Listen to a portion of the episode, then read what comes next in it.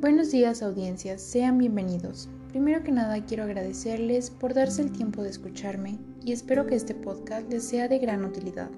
Mi nombre es Stephanie Medina y hoy les voy a presentar la relación entre la voluntad y la libertad.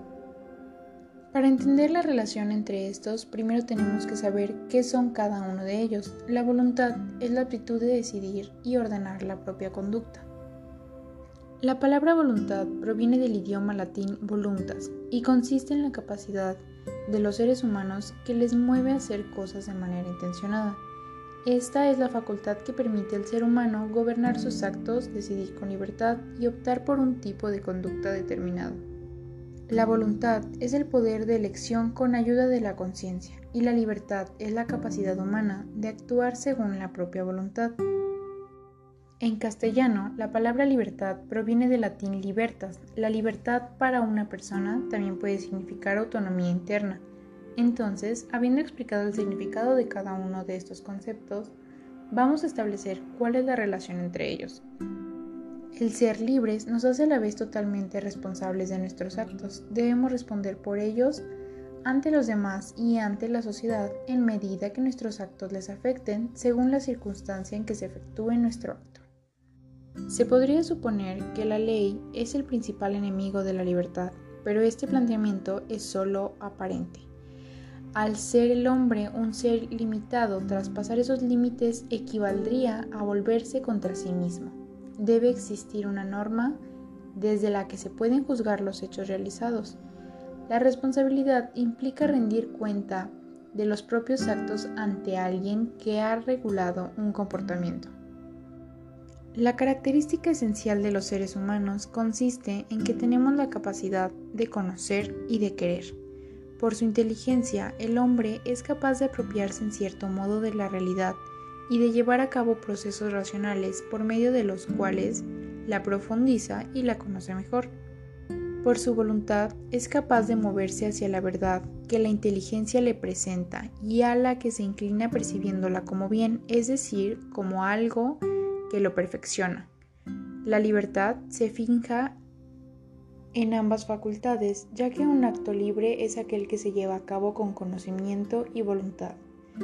Decir que poseemos libre albedrío significa que podemos saber lo que hacemos y además que podemos decidirnos hacerlo, llevar a cabo o no una acción, porque sabemos y queremos no es otra cosa que decir que somos responsables de nuestros actos siempre que tengan estas notas, saber y creer. El primer ámbito donde se necesita reconocer la importancia de la libertad es el ámbito familiar. No se trata de que en la familia cada quien haga lo que quiera bajo pretexto de la libertad. Esto solamente llevaría a una grave degradación y a la destrucción de la misma. Reconocer la importancia de la libertad en la familia quiere decir que se han de poner siempre de relieve la verdad y el bien que son la base de la libertad. Por otra parte, la imputabilidad y responsabilidad pueden disminuir o incluso faltar del todo a causa de la ignorancia, la inadvertencia, la violencia, el miedo y otras influencias psicológicas y sociales. Así, cuando una persona no sabe lo que hace y su ignorancia no es culpable, puede ser menos responsable de lo que hace. Igualmente, cuando alguien es forzado a realizar una acción que de otra manera no llevaría a cabo bajo la responsabilidad que tiene en el acto de que se trate. Por eso la libertad es lo que permite el crecimiento y la madurez humana, pero al mismo tiempo es lo que puede explicar el mal moral a nivel individual y social, porque los hombres pueden elegir entre el bien y el mal. En el lenguaje coloquial, por otra parte, hablar de voluntad, ni mucho menos es hablar de sucesos especiales ubicados en alguna parte de nuestro cuerpo, sino que es más bien una forma indirecta de hablar del carácter de una persona. Por ejemplo, si decimos de alguien que tiene fuerza de voluntad, queremos indicar que es una persona que persevera, que no se doblega, que no se derrota fácilmente.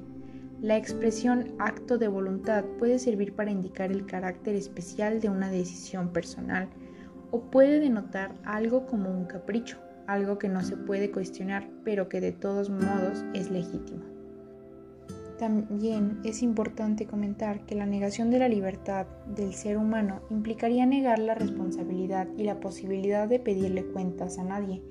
La libertad y el mérito pueden aumentar en la medida que se progresa en el conocimiento de la verdad y en la búsqueda del bien. La virtud en cuanto a hábito, al contrario del vicio, no es disminución de la libertad, sino fuerza para poder alcanzar el bien conocido y deseado por medio de la voluntad. Precisamente el vicio nubla la inteligencia y debilita la voluntad, haciéndolas menos capaces de alcanzar sus objetos. Con esto concluye este análisis de la relación entre libertad y voluntad. Espero que haya sido claro y de su agrado. Hasta la próxima.